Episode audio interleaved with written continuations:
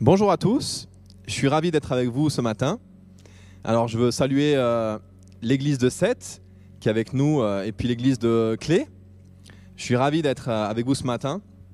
Et alors grâce à la technologie, ben, figurez-vous que je suis en Suisse ce matin et que du coup malgré tout on peut communiquer à travers les écrans grâce à la technologie. Alors en fait je suis en Suisse parce que je suis marié avec une Suissesse qui s'appelle Marisa, pour ceux qui ne me connaissent pas. Et euh, donc moi je m'appelle Olivier euh, Villebrun.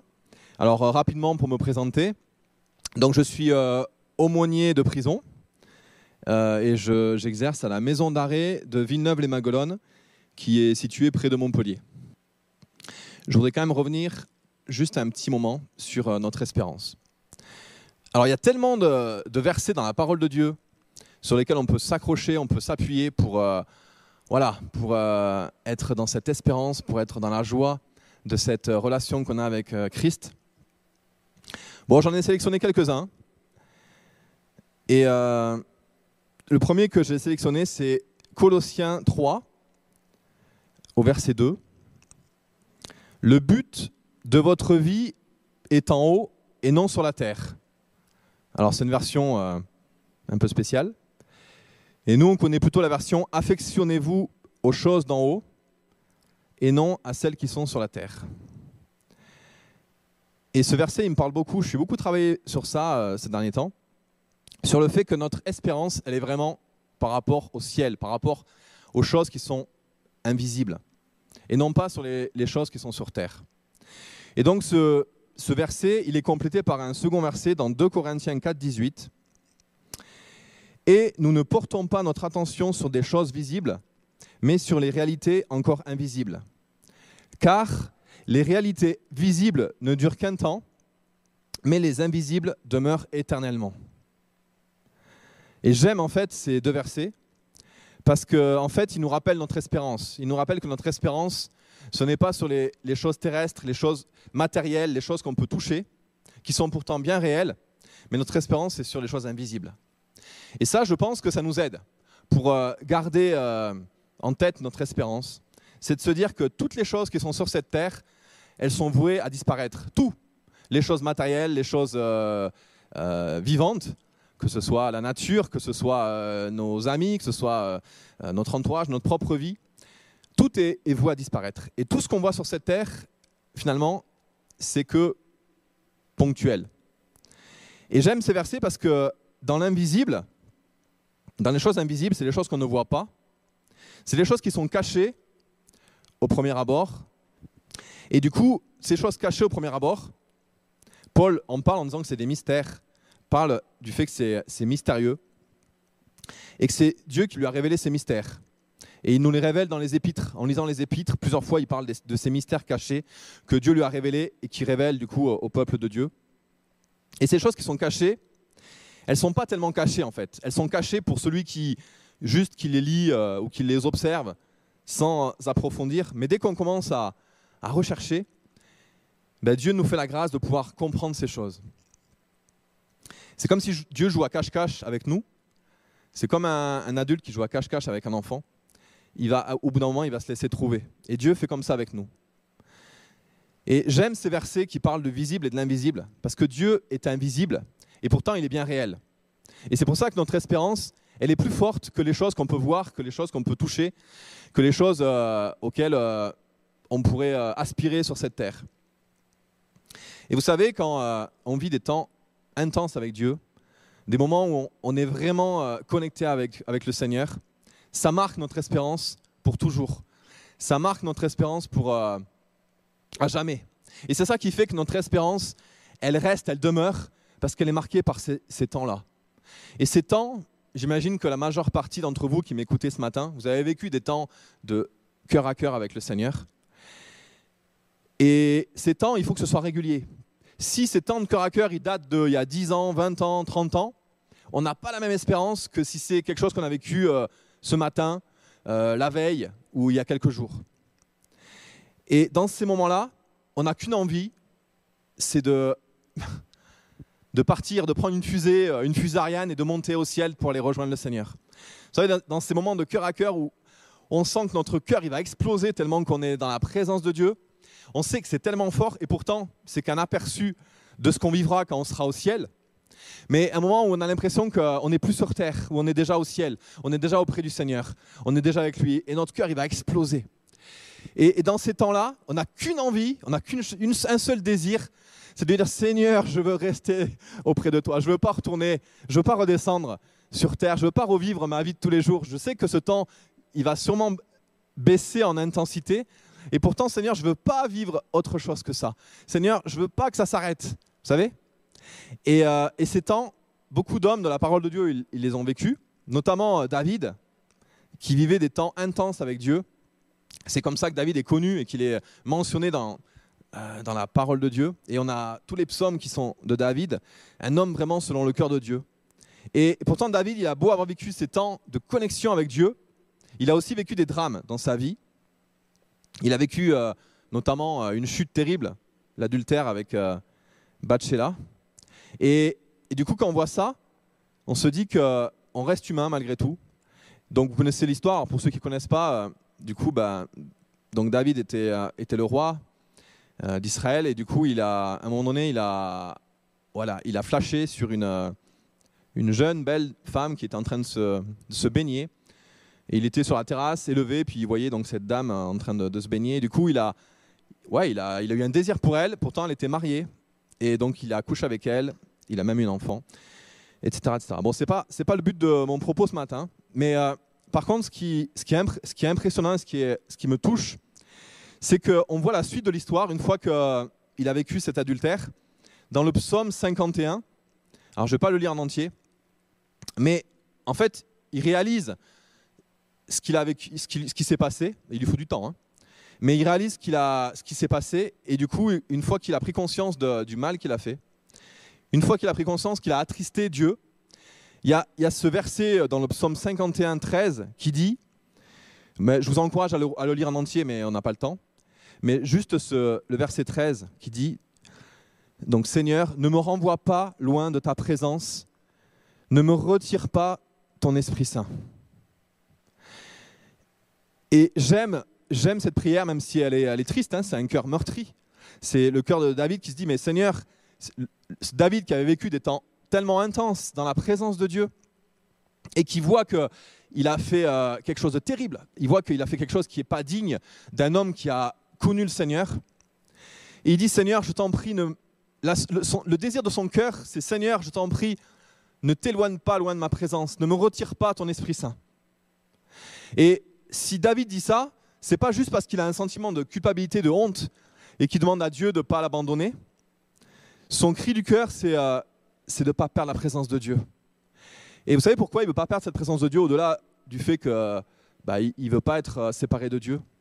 C'est que il a réalisé dans sa vie que son seul trésor sur cette terre, son seul bien, c'est la présence de Dieu, c'est de connaître Dieu et donc de connaître la présence du Saint-Esprit. C'est son seul trésor, c'est son seul bien. Et c'est pour ça qu'il crie à Dieu, il dit Seigneur, malgré ce que j'ai fait, s'il te plaît, fais-moi ce que tu veux de moi, mais ne me retire pas ta présence. Ne me retire pas ta sainte présence, parce qu'elle est toute ma vie. Et vous savez, cet amour si fort pour Dieu qui marque notre espérance, euh, c'est quelque chose de, fabuleux. Et dans ces temps-là, il y a un amour, un attachement à Dieu qui vient, qui est tellement fort. Comme je disais tout à l'heure, on n'a pas envie de, de, quitter euh, ce moment-là. Et à la fois, dans ces moments-là, je pense que c'est la même chose pour vous, même je suis sûr que c'est la même chose pour vous, dans ces moments de cœur à cœur avec Dieu, à la fois il y a cette joie, ce bonheur intense d'être dans la présence de Dieu qui fait que comme David, on peut dire au Seigneur, mais Seigneur, tu es mon trésor le plus précieux, et que du coup, toutes les choses visibles de cette terre n'ont plus aucune importance quand on est euh, connecté avec lui, parce qu'on sait que toutes ces choses, elles, sont, elles ne peuvent pas nous combler euh, un quart, un dixième, un millième de, de ce que le Seigneur nous comble quand on est dans sa présence. Mais en même temps qu'on a cette joie, ce bonheur intense, en même temps, on a une profonde tristesse, une compassion pour tous les gens autour de nous qui ne connaissent pas le Seigneur. Parce qu'on dans ces moments-là, on se dit, mais waouh, les gens autour de nous, ils n'ont pas vécu ça. Et ils vivent comme des aveugles, ils vivent comme des gens qui, euh, qui, ont, l'impression que leur vie est plus ou moins réussie, mais ils ratent l'essentiel.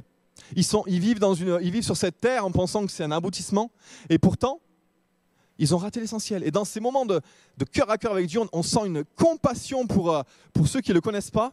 Et on n'a qu'une envie, c'est de partager au monde entier, de dire, mais venez, venez avec moi, venez, allons, allons dans la maison de l'Éternel, allons s'approcher de l'Éternel, allons connaître ce Jésus qui est juste fabuleux, ce Jésus qui a, ce Dieu qui nous a créés pour vivre en relation avec lui, et que c'est le but suprême de la vie sur terre. Et on n'a qu'une envie, c'est de le crier au monde entier, de dire, venez, venez voir le Seigneur. Et Paul, a vécu aussi ces choses-là. Paul, a fait une rencontre incroyable avec le Seigneur. Et, euh, Paul, il raconte dans euh, Philippiens, il raconte un peu la conséquence de, de cette rencontre avec le Seigneur.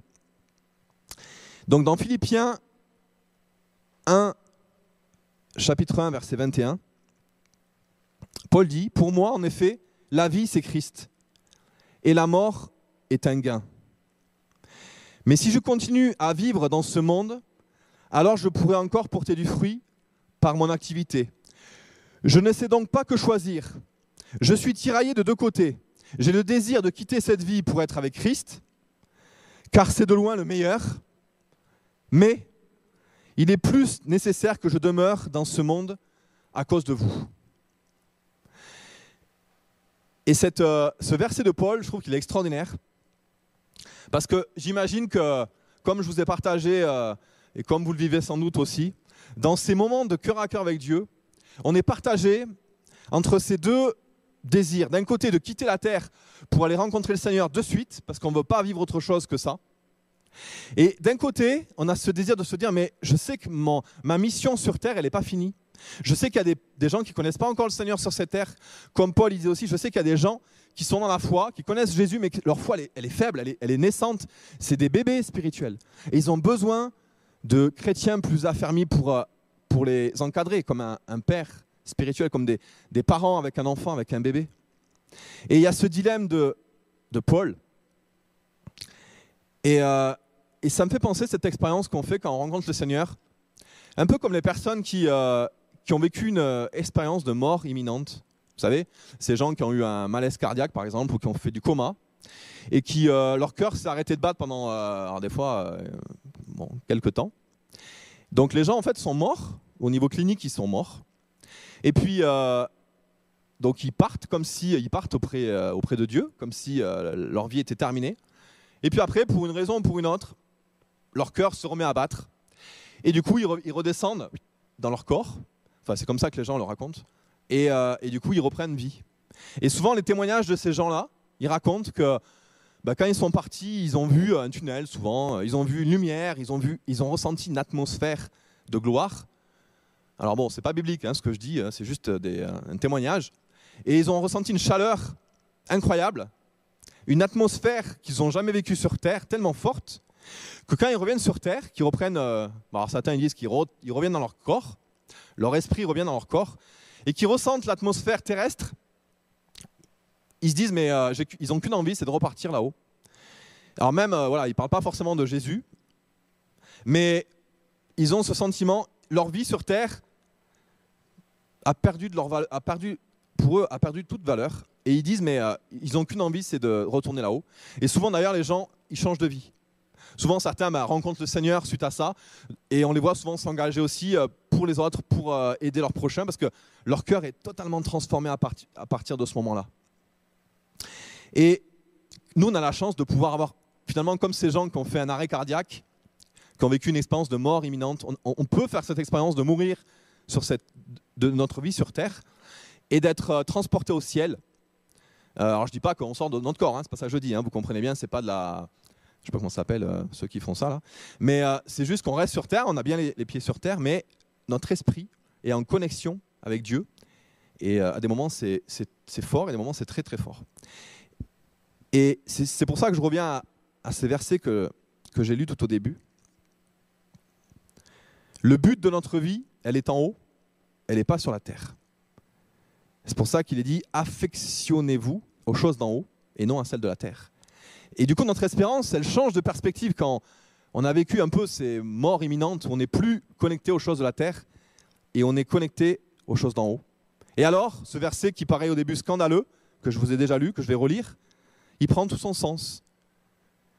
Et nous ne portons pas notre attention sur les choses visibles, mais sur les réalités encore invisibles. Car les réalités visibles ne durent qu'un temps, mais les invisibles demeurent éternellement. Et du coup, cette espérance, pour qu'elle soit marquée, pour qu'on ait cette espérance du ciel, cette espérance d'être euh, attaché au Seigneur, elle ne peut pas se produire tant qu'on n'a pas ces temps de cœur à cœur avec le Seigneur. Et dans ces temps, euh, peut-être que vous êtes confiné, peut-être que vous n'êtes pas confiné, mais dans ces temps un peu euh, obscurs, ces temps un peu difficiles, je vous encourage plus que tout à, à, réserver du temps pour vivre des temps de cœur à cœur avec le Seigneur. Parce que finalement, tout le reste passera, mais ces temps avec Dieu, c'est déjà un avant-goût de ce qu'on vivra plus tard. Ce monde passera, mais le royaume de Dieu est éternel. C'est ce que Jésus est venu apporter sur cette terre. Jésus, les gens étaient choqués quand il parlait, parce que quand il, expliquait des choses du royaume, il, expliquait des choses éternelles, des choses invisibles, mais qui étaient pourtant bien réelles, et les gens ne comprenaient pas, parce que les gens étaient trop focalisés sur, euh, sur ce qu'ils voyaient, sur ce qu'ils entendaient, sur leurs cinq sens.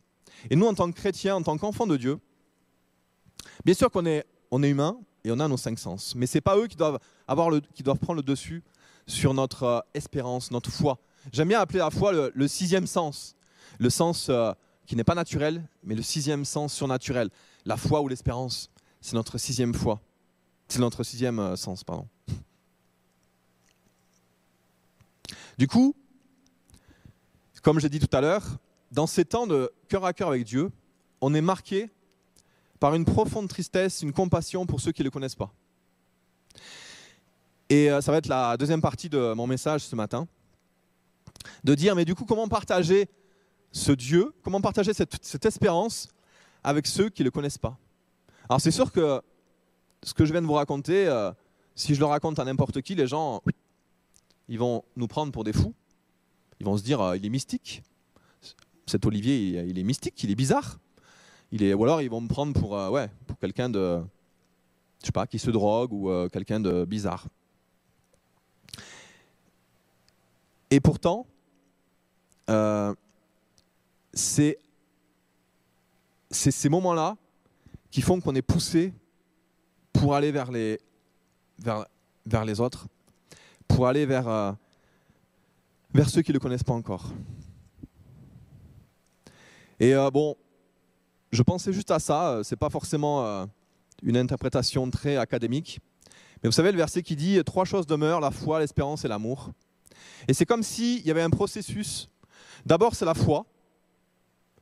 Ensuite, c'est l'espérance. Et ensuite, c'est l'amour. L'amour pour Dieu et l'amour pour les gens. Et euh, cet amour pour les gens, un amour qui est divin, il ne peut pas avoir lieu s'il n'y a pas eu ce processus avant, sinon c'est un amour humain. Et alors maintenant, je voudrais voir différentes étapes euh, de comment euh, pouvoir partager notre espérance avec d'autres.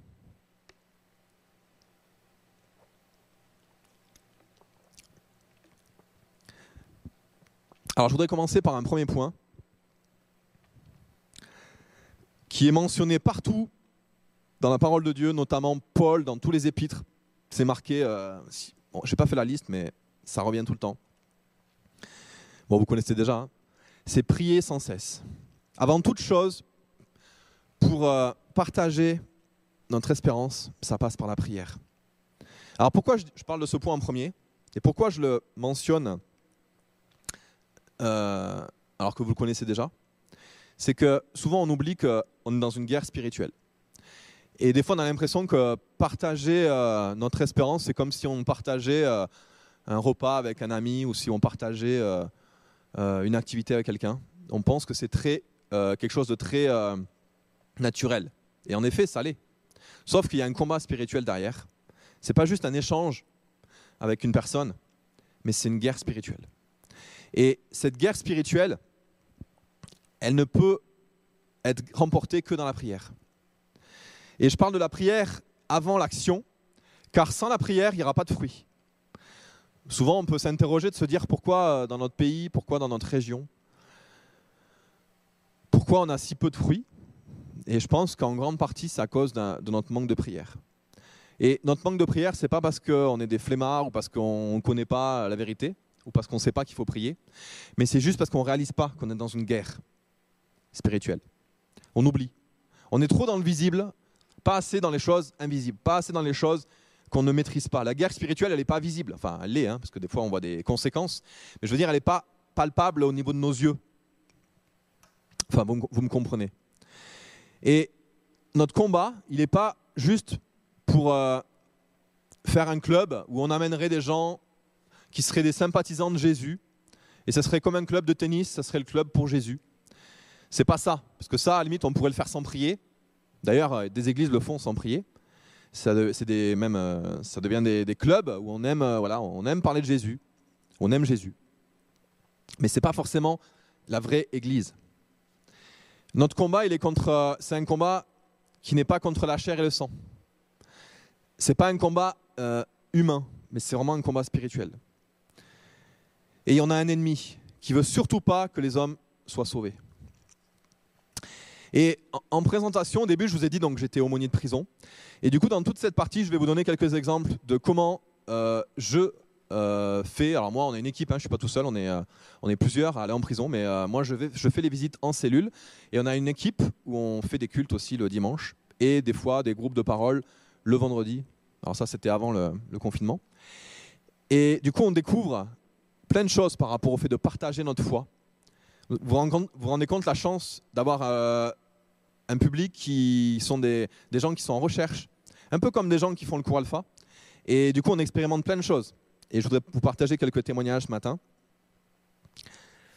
Alors, on a, euh, par exemple, on a un détenu. Alors lui, il contredit tout le temps la Bible. Dès qu'on qu'on ouvre la Bible, dès qu'on commence à, parler de, de, la Bible, à la fin, il nous dit Ouais, mais la Bible, de toute façon, on ne sait pas si c'est vraiment de Dieu. Et on a beau, vous savez, on a beau sortir les meilleurs arguments possibles, d'ailleurs, on ne le fait pas, hein, mais admettons, pour essayer de lui montrer que la Bible, c'est vraiment la parole de Dieu, eh bien, on ne peut pas le convaincre. Et c'est normal qu'il en doute. Et ça, c'est le travail du Saint-Esprit. Et ça, il n'y a que le Seigneur qui peut le faire. Et si on ne prie pas, eh ben, il ne se passera pas grand-chose. Et le Seigneur, il cherche des intercesseurs pour prier pour lui. Il cherche des intercesseurs qui vont, qui vont faire que dans cette guerre spirituelle, à un moment donné, comme pour nous, à un moment donné, son esprit va s'ouvrir et il va réaliser des choses. Et un jour, il pourra dire, la parole de Dieu, c'est vraiment, la Bible, c'est vraiment la parole de Dieu.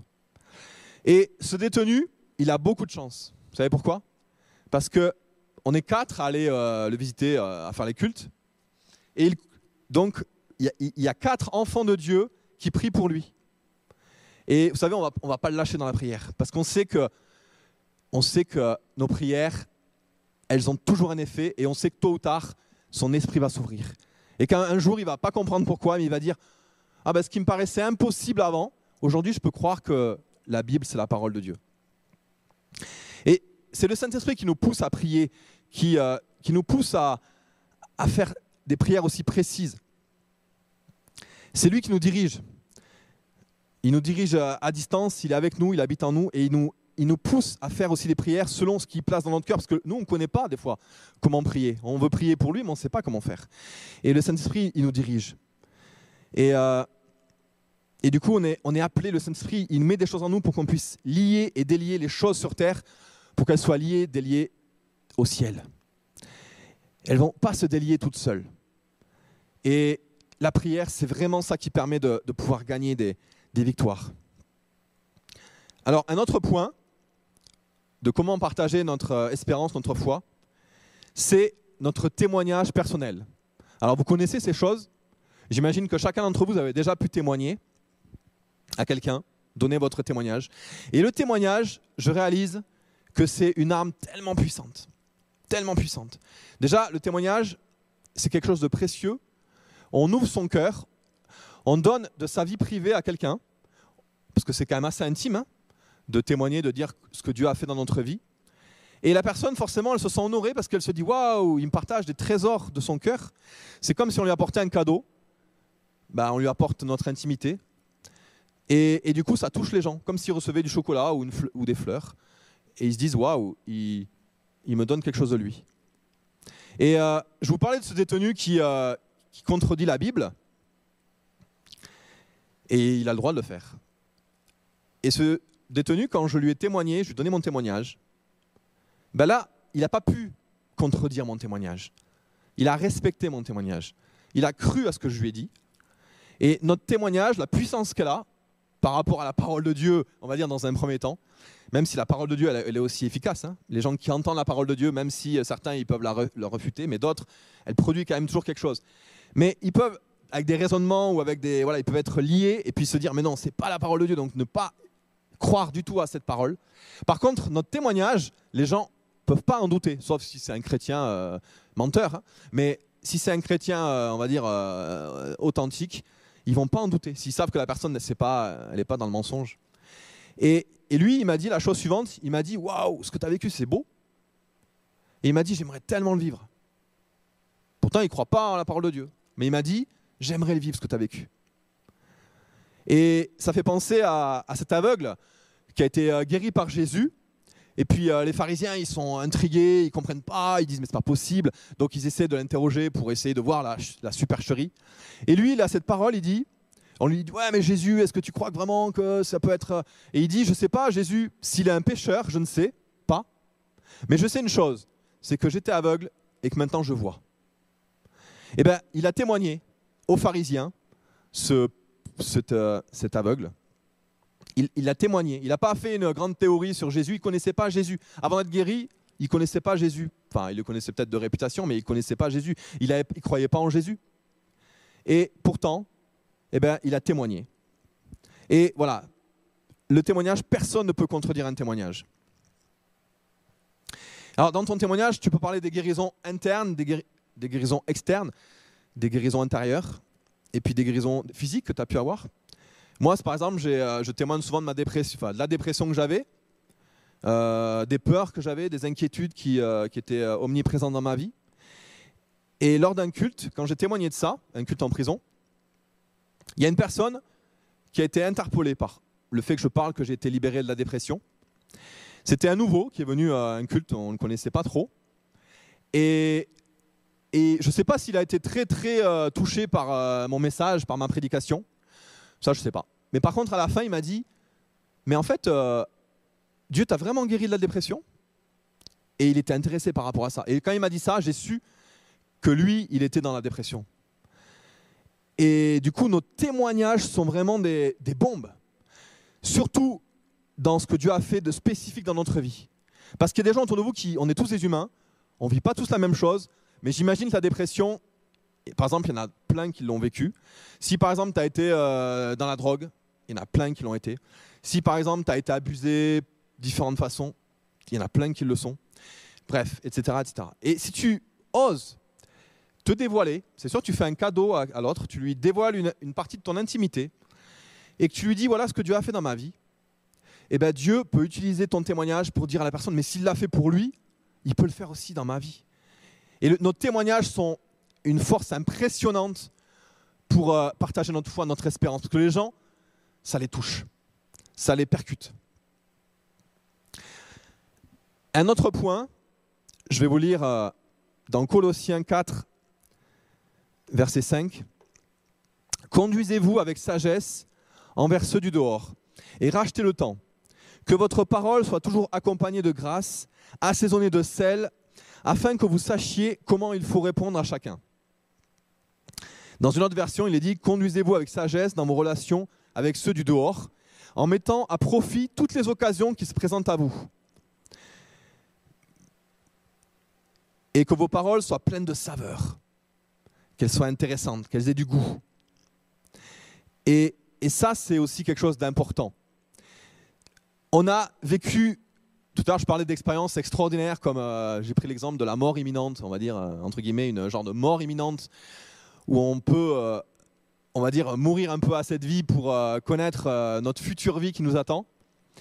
Et Dieu nous a restaurés, nous a libérés, comme j'ai dit de moi, la dépression, vous, ça a été d'autres choses.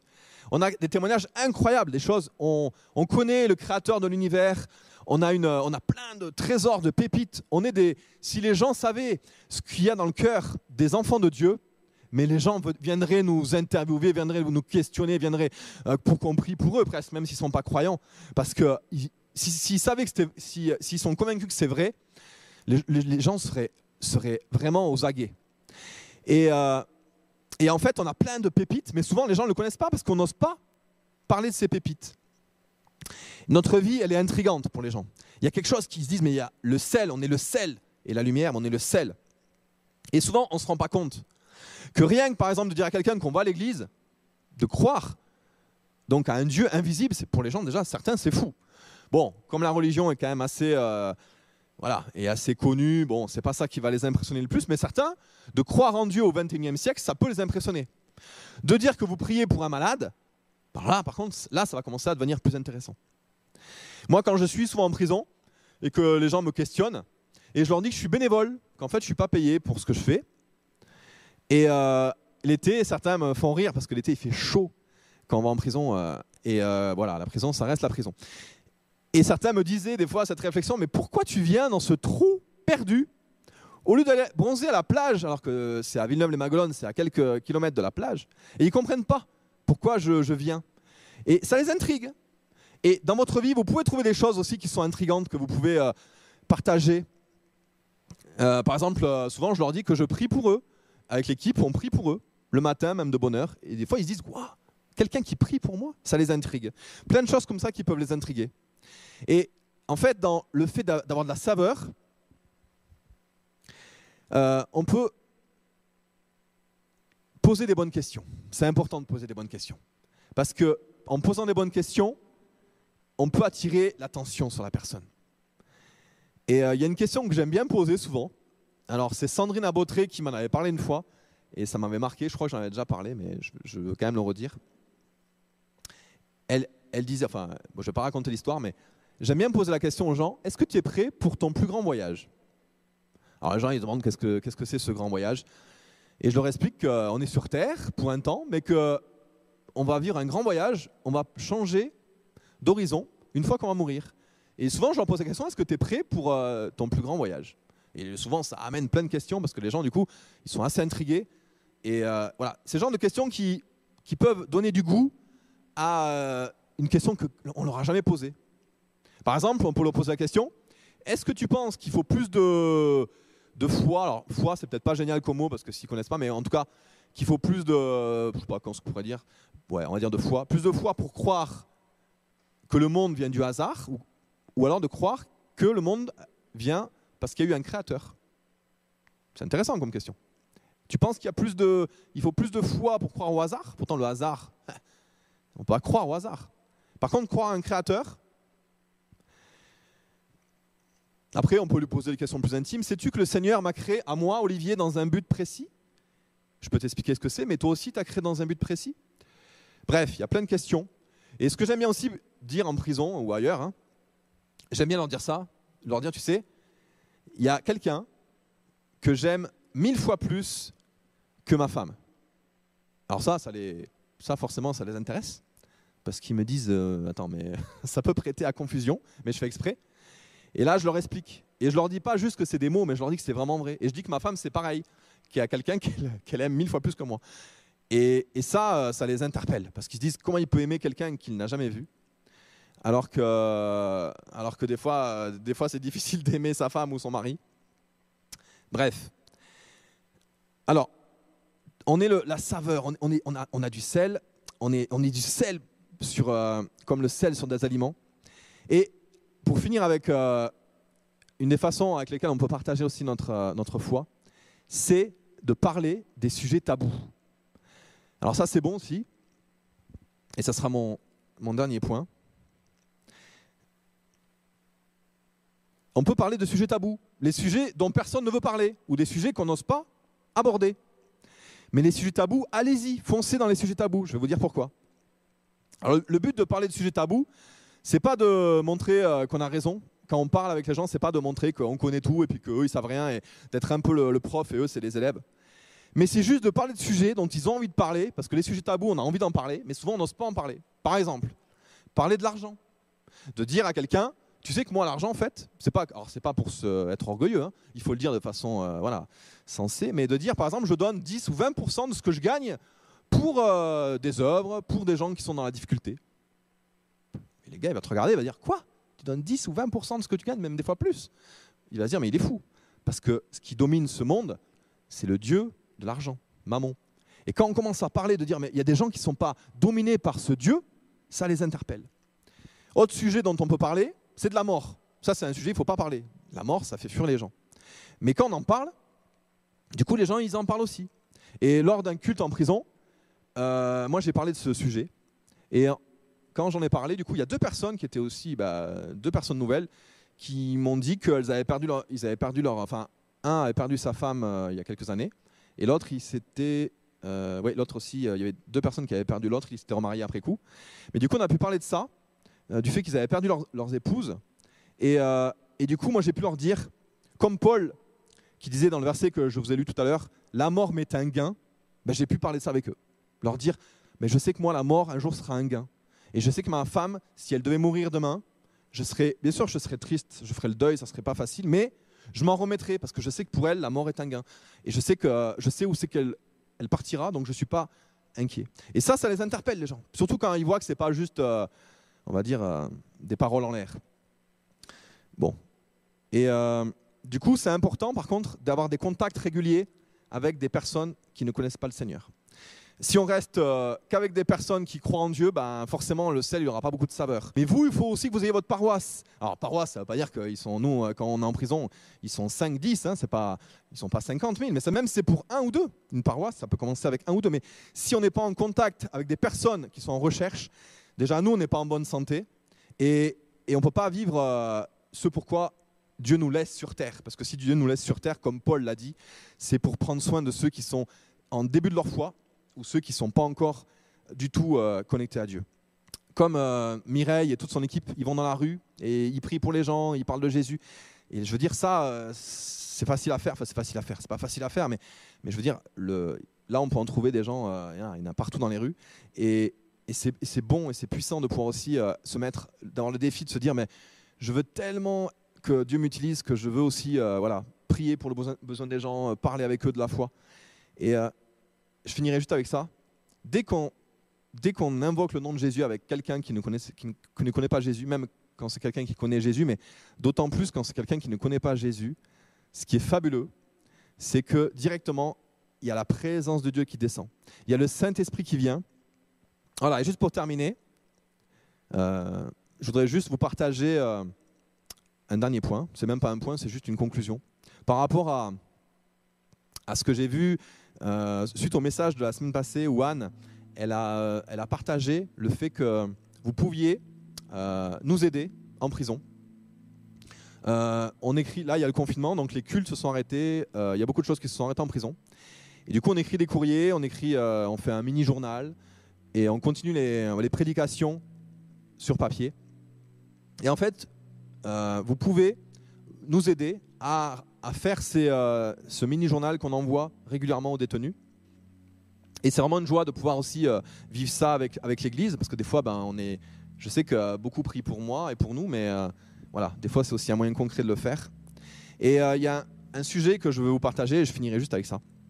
Chaque année, des choses qui se mettent en place pour que les indigents qui n'ont rien puissent quand même recevoir un colis, parce que tous les détenus ont le droit d'avoir un colis envoyé par leur famille, souvent. Euh, et du coup, euh, les catholiques le font, les musulmans le font. Et du coup, nous, on voulait aussi participer euh, pour ce colis. du coup, j'ai demandé à l'église et au pasteur Rodrigue si l'église pouvait aussi nous aider pour, pour ces colis. Et du coup, on vous propose ce matin aussi une façon d'être très concret pour aussi être un témoin dans cette prison, comme j'ai pu le prêcher ce matin.